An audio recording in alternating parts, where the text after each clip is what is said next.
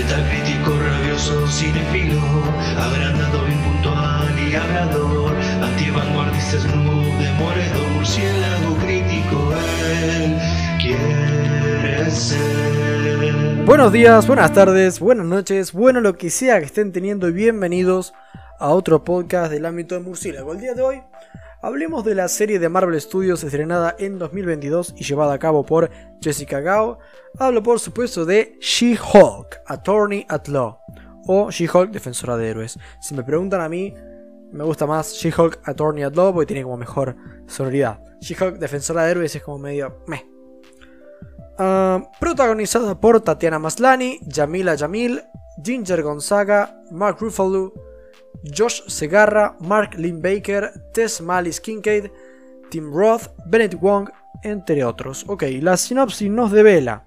Jennifer Walters es abogada, soltera y algo tímida, pero muy profesional. Su vida parece la típica de una chica en la treintena, excepto si se enfada. Si Jennifer se altera, se convierte en She-Hulk, una superiorina de 2 metros de color verde y con una fuerza sobrehumana. Tan solo su primo, Bruce Banner, alias Hulk, entiende su experiencia y le ayudará con sus transformaciones. Ok, expectativas. Eh, pobres, la verdad. De por sí, el personaje She-Hulk nunca me llamó demasiada la atención, no tengo nada contra ella, pero creo que elegiría a su primo en cualquier día, en cualquier hora. Em, y cuando se anunció que la serie iba a ser una comedia legal, ah, tuve dos impresiones solapadas, digamos. Uno, pucha, es original, una comedia legal en Marvel. Se sale un poco de, la tangente. Dos, otra comedia. Meh, más de lo mismo. Mejor paso. Aunque claro, aunque yo diga paso, siendo un producto de Marvel, lo voy a ver igual, ya que... ah, no sé, cariño, valor entretenimiento, esperanza, ya, no estoy del todo seguro la verdad de por qué sigo viendo las series de Marvel, aunque no me llame la atención. Bueno, vi Yo Soy Groot, así que bueno, ya si, vi esa, puedo ver esta. En general las críticas, hablando de She-Hulk, la tiraron bastante abajo a la serie. Hubo más tolerancia que con Miss Marvel, no, no en cuanto a cuestiones étnicas, sino que la, la gente le dio más oportunidades a esta serie.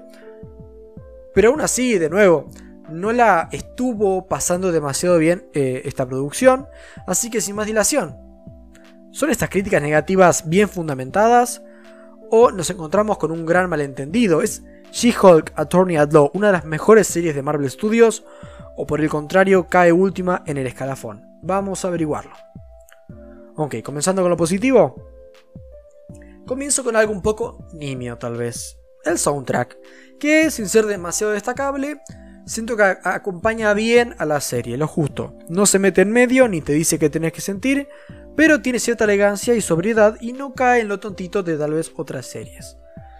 Otra cuestión, y tal vez sea un pequeño spoiler que nadie a esta altura está tratando de ocultar. Todo lo contrario, se ha mostrado en trailers, pósters y todo. Así que bueno, a ver, si no querés escucharlo para no spoilearte, si querés salir la crítica o adelantar 20 segundos que yo calculo que ya habrá pasado. 1, 2, 3. Sí, aparece Daredevil. Y aunque tengo entendido que ha generado cierta controversia, por lo de siempre, ¿no? Cosas, por ludeces, realmente para mí estuvo bastante bien. ¿Viste? Aún espero ver cómo van a manejar su pasado y hasta qué punto su serie será canon. Pero lo que vi acá de Matt Murdock tiene aún esa magia, esa presencia, esa impronta que recordaba de la serie. Ok, el problema es que ya pasamos a lo negativo. ¿Y por dónde empiezo? Bien, comienzo light, comienzo light. Jennifer Walters, eh, la protagonista, está dentro de un espectro de grises, no por una complejidad a nivel de personaje, de la cual ciertamente carece, sino porque tiene algunas cosas positivas y otras, bueno, no tanto. Lo más básico, me cae bien, y la verdad que hasta por ahí. Eh, le valoro ciertas cosas, es divertida, tiene una linda sonrisa que admito que es bastante compradora. El, hecho de que sea tan bajita y menudita hace que resulte cómica en cierto punto, irresistible. Y, y bueno, a niveles más de personalidad, me gusta esta fe inquebrantable que tiene la ley. Me parece un buen rasgo, algo que hace que el personaje me caiga bien. Mi problema recae más en que, fuera de estos valores, no hay mucho más en ella que la haga destacar. No, siento al final del día que haya conocido suficientes facetas de, Jennifer Walters como para decir me gusta el personaje. Conocemos la faceta más de abogada y la personal, un poco de lo que vamos a hablar ahora. Um, los problemas que tiene durante la serie Jennifer Walters, si uno los reconoce como problemas, uh, al mismo tiempo no me parecen lo suficientemente cruciales como para que uno los esté tomando demasiado en serio, ¿no? Y quiera realmente apoyar a la protagonista, no parece para tanto. Uh, básicamente ella tiene dos conflictos personales importantes a lo largo de la temporada. Uno, el cómo lidia con su fama mediático eh, y todo eso, que está medianamente bien llevada, es como que bueno, uno se pone en su lugar y es como la gente es muy infumable. Y por ahí la otra cuestión, que es su vida romántica, que por ahí me fue más difícil de comprar. Principalmente porque el mensaje es, los hombres, al menos la mayoría de los hombres son estúpidos despreciables básicamente, y mi problema no es que sean forros, que lo son en esta serie, sino que sean ridícula y llanamente una mierda. O sea, son personajes ridículos, planos y forros. O sea, no, tienen otro rasgo de personalidad. Ah, supongo que la necesidad de la protagonista va por el lado de la autoaceptación y eso. Pero al no terminar de cerrar esa cuestión de buena manera, porque no lo hacen, eh, no lo cierran bien. Es todo el tema de que ella aprenda a, aceptarse a sí misma como es. Y como no cierra bien eso, y, nada más quedamos con el problema de que de, nuestros enemigos en este conflicto del romance, que son los hombres que son los imbéciles, el mensaje que termina quedando, creo, es la mayoría de los hombres son unos hijos de puta. Corta, ok. No digo que sea así, ni digo que si voy y le pregunto a la, actriz o al guionista, me van a decir que sí, pero es lo que termina apareciendo. Ah... A ver, puede ser que los hombres hayan... Bueno, lo que sea, no, no, ni voy a entrar en eso ahora. Pero me parece que no basta con ese mensaje, es decir, los hombres son escoria. Me parece un mensaje simplista y bueno, viste. A ver, el mensaje, los hombres son unos hijos de puta y salir con hombres es un... Realmente e, e, e, es, el infierno de la comedia de Dante. Y, a ver, a mí ese mensaje precisamente no me encanta, ¿no? Teniendo pene, básicamente, siendo hombre. No me encanta. Bueno, me gustaría pensar que hay excepciones. Ah, y tal vez pienses que, bueno, exagerando, sobredimensiona esta cuestión de la dicotomía entre hombres y mujeres en la serie, que, puede ser, ¿no? Tampoco tengo la verdad absoluta. Esto es todo personal. Pero es que la serie agarra a los hombres como colectivo y realmente los convierte en no solamente los enemigos de She-Hulk a nivel personal, de pumba, salgo con ese tipo eh, a cenar y es un pelotudo, luego otro también, bueno. Los convierte en enemigos en el plano más físico también. Los grandes Big Bads de la temporada, los malos, los, los realmente los que están detrás de todo. Ah, tomando estos machistas patéticos que existen en internet y estirando el chicle y haciéndolos estos ridículos conspiradores que quieren dañar la imagen de She-Hulk y yo me quedo como, what the fuck. Ah, un par de problemas con esta cuestión. Uno, tal vez es que yo interpreto mal la cuestión, me puedo equivocar. Pero, a ver, como una obra artística o que tiende a ser artística, que en este caso está queriendo dar un mensaje, que en este caso particular sería algo como, ah, los hombres están siendo así y no deberían serlo porque son asquerosos. Que lo compro, en cierto punto. Yo siento que está mal pensado.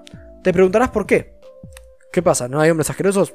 Los hay hay demasiados. Yo veo demasiados. Ah, la cuestión es que todos sabemos que la mayoría de, las personas son grises. Las personas son grises. Algunos mejores, otros son mierdas. O más mierdas. Pero la mayoría de las personas se mueven en un intermedio, creo. De que, bueno, ni, ni fa. O sea, bueno, tú haces cosas buenas, haces cosas malas. Y está en ese equilibrio, vamos a decir. Y sin diferenciar en sexos, tal vez hombres y mujeres tengan distintas características con respecto a comportamiento. Los hombres indudablemente son más agresivos en general y las mujeres menos. Pero al final del día, no hay una diferencia en cuanto a maldad, digamos. No hay algo biológico que lo establezca de tal manera. Ni siquiera me animo a decir que hay una tendencia social a la maldad en un sexo y no en el otro. No, no. Así que, habiendo dejado esto en claro, que es mi forma de ver la sociedad y que es bastante objetivo. No hay nada que diga que tal es más malo que el otro. Ah, yo estimo que no soy el único que piensa así, habrá más gente que, que vea a nuestra sociedad real de esa forma. Yo llego y miro esta serie y veo una representación de nuestra sociedad que, a ver, está mal representada en los niveles más básicos. Vos podés hacer una obra ficcional en la que se exageren o cambien algunas cuestiones más puntuales y eso como podría ser Fahrenheit 451 que se llama, siempre me, equivoco el nombre, el, número. Pero bueno, que la sociedad esa es una distopía en la que la sociedad quema los libros porque... Ah, no sé, es una... no, me acuerdo bien. Pero bueno, queman los libros porque dicen que están mal y bueno. Y vos podrías decir, bueno, nuestra sociedad no es así, pero puedo reconocer a nuestra sociedad ahí, ya que los libros, el conocimiento, bueno, los nazis mismos lo hicieron y son, aunque no son nuestra sociedad argentina en 2022, es nuestro mundo en el pasado. Ahora, en ningún punto de nuestra historia como especie ha habido un gen biológico, como quieras, que haya hecho que un sexo, una edad o algo sea más malvado que otro. Eso no existe. por lo cual yo creo que esta serie está tomando algo muy delicado, muy intrínseco de ya ni siquiera nuestra sociedad, sino nuestra especie biológica y lo está representando de una forma que tiende casi exclusivamente a ser mala o patética en este caso. Me parece simplemente una representación poco realista, que por lo menos a mí me enajena un poco, me siento desconectado de lo que veo, ¿viste? Digo, esto no se parece siquiera al mundo real, la gente, los hombres. Eh, ¿viste? Se quejaba de que pasaban cosas flasheras en, en Rápidos y Furiosos y sentían esa desconexión de decir, bueno, esto es una pelotudez. Yo la siento acá en esta pobre representación de la sociedad, o sea, no me vendas que la sociedad es así y hacer una crítica a la sociedad, porque la sociedad no es así. No tanto. Ah, porque incluso cuando la serie tiene el derecho de poner en evidencia los problemas de la sociedad, yo siento que este tipo de hombres patéticos y machistas que la serie pone por delante, y que totalmente existen, porque hay, son escoria, ah, son realmente mucho más minoritarios en comparación con las personas opuestas. O sea, hoy en día hay una banda de hombres machistas demasiado, pero la mayoría son subtextualmente machistas. En el sentido de que podrías pasar meses, años incluso, conociéndolos, sin saber lo machistas que son. Y acá la serie los hace algo más satírico, supongo, pero al mismo tiempo no tiene tanta gracia como para parecer una sátira. Parece una representación muy burda y decir, sí, los hombres machistas son estos que son patéticos y se juntan a hablar de por qué las mujeres son inferiores. Y es como, a ver, habrá, pero son muy minoritarios. Si vas a quejarte del machismo, por lo menos hacerlo de una forma más inteligente, ¿no? Eh, no digo que lo pases de largo, sino que lo hagas de una forma con más clase. Ah, yo siento que por cada tipo rancio y machista de la vieja escuela, eh, como estos estúpidos, hay fácilmente 10 personas de esas que quieren cancelar gente por Twitter por no pensar iguales a ellas. Hoy en día es más grande el porcentaje de gente que está del otro lado completamente, está muy atenta a cualquier comentario para decirle machista, más que realmente gente tan, tan machista como dice la serie. yo en lo personal siento que, bueno, esta gente tiene demasiado poder, ya los que cancela gente son... Ah, se ha ido de las manos el asunto. Y yo al ver esta serie, que en este caso se mete con esta minoría de hombres huchos, machistas y patéticos, que ojalá que, bueno, que, que, por mí que los caen a patadas, que lo que quieran, porque son asquerosos, patéticos.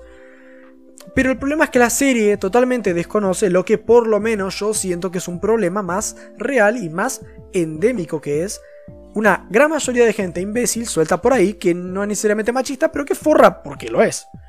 Lo lamento, yo siento que esta serie no hace una buena radiografía social.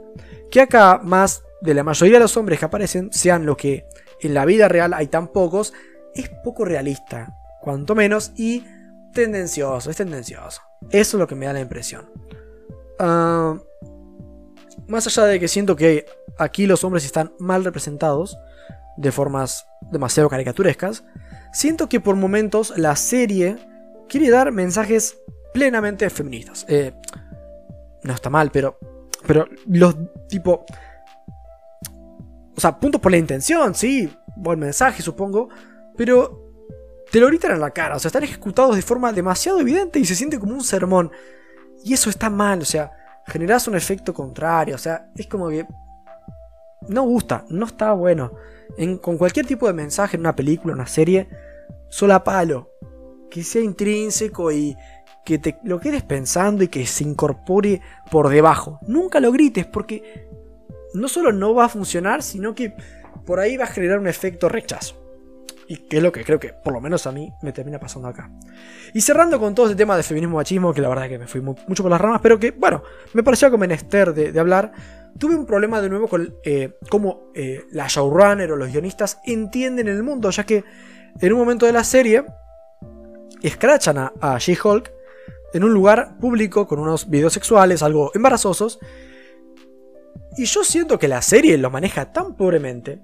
Tal vez es que, bueno, yo espero que la gente se porte mejor de lo que realmente lo haría, pero es que mientras que la serie muestra como a la gente ah, reaccionando a estos videos sexuales de ella embarazosos con murmullos y como de forma dramática, como, ay no, videos sexuales, esta mujer coge, ay Dios santo, es una locura.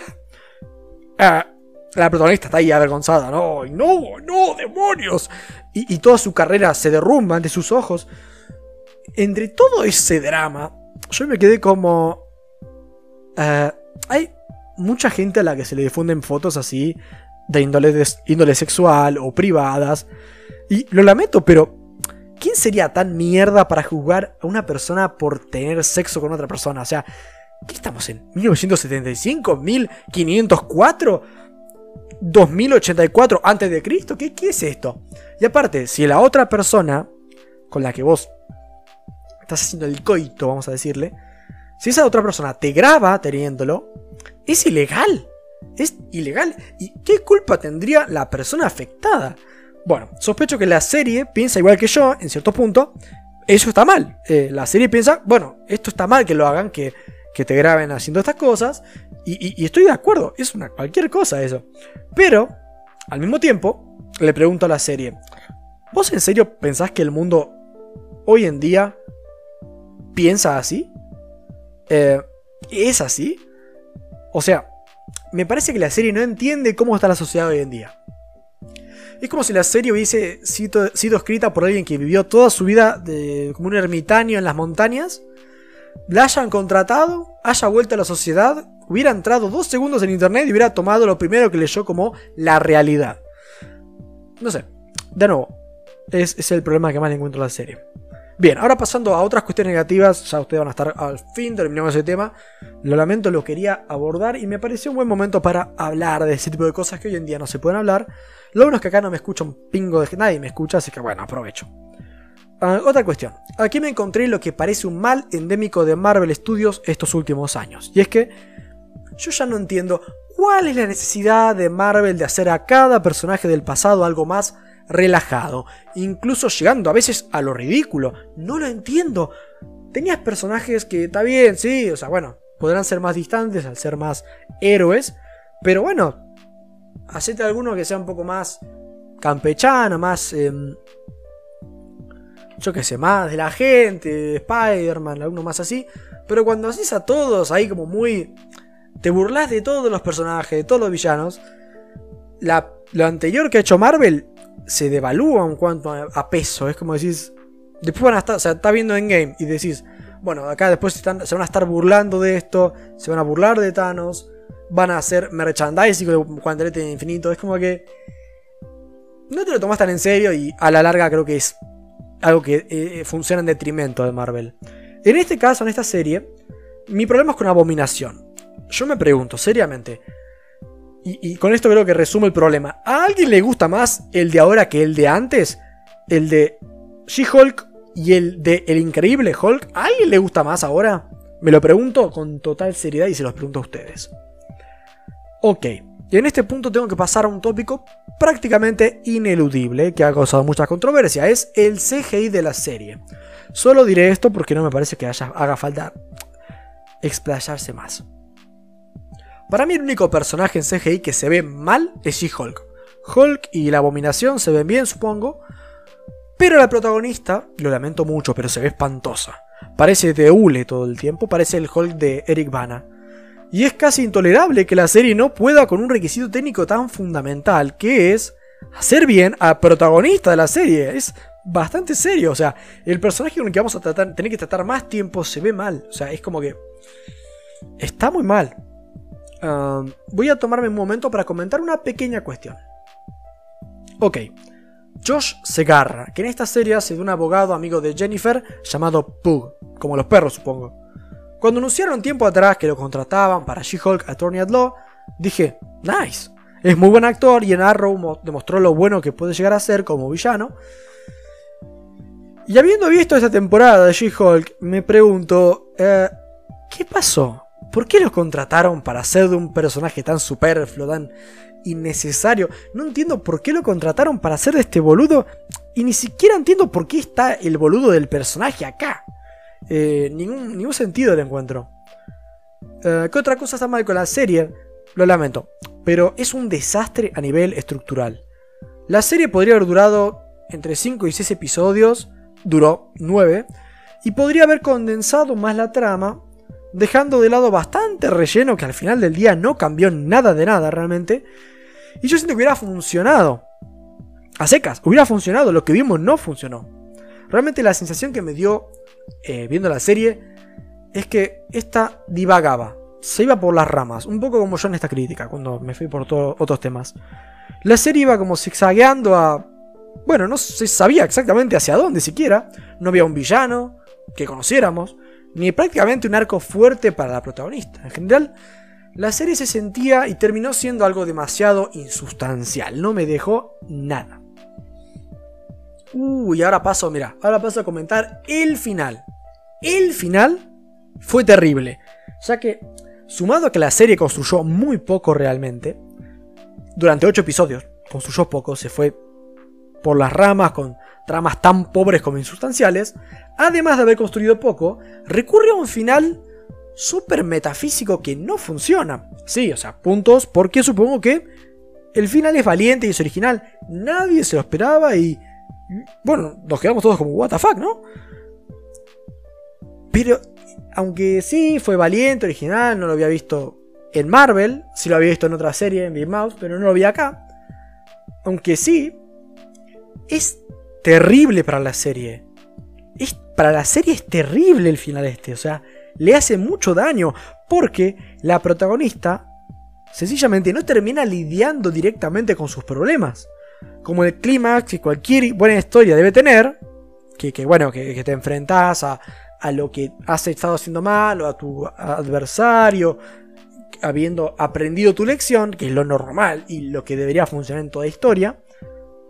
Acá toma un atajo, que sí, es inesperado, pero no se resuelve nada. Es como un gran Deus ex máquina que me hace agarrarme la cabeza y preguntarme, ¿y para qué vi la serie entonces? Si se resuelve de esta forma, literal clave, si no te cambia nada. Es, es, como, que, es como si te hubieran salteado al final. O sea, la serie literalmente se saltea al final. Y, o sea, es como plantea todo para el final. Botón de skip, como pausar la, eh, saltear la intro en Netflix. Y a la resolución ahí, todo bueno, listo, se resolvió todo. Y uno se queda como.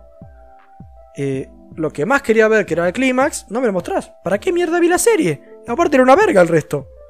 En resumen, y para finalizar, una mala serie. No es aburrida per se, pero falla prácticamente todo lo demás. O sea, lo único bueno, sí, entretiene. ¿En qué falla? Es desenfocada, con personajes superfluos que no tienen razón de ser, tramas superfluas sin razón de ser, una protagonista que está pobremente hecha por fuera y por dentro, una interpretación cejada y poco aguda de nuestra sociedad, por consiguiente un mensaje poco pulido realmente, y con aire de sermón, un final que no funciona, ya que en pos de evitar clichés evita hacer un final en lo absoluto, provocando un caos narrativo y con una protagonista que no tiene un arco real o fuerte. Se la plantea simplemente como una víctima de hombres malos y machistas que la tratan mal, y lo peor de todo, es una serie que no solo hace casi todo mal, sino no dice absolutamente nada. Nada dice. La serie no dice nada. No me quedé con nada de esta puta serie. En lo personal, She-Hulk, defensora de héroes, no me parece digna de defender nada, sino realmente debería ser acusada de hacer todo mal. Y realmente es difícil, casi imposible, de defender. La gente se quejó mucho de, de Miss Marvel, pero realmente Miss Marvel o sea, es mucho mejor que esta serie, siendo apenas aceptable. Así que bueno, la verdad, poco más que decir. Gracias por escuchar. Buenas noches. Porque Batman.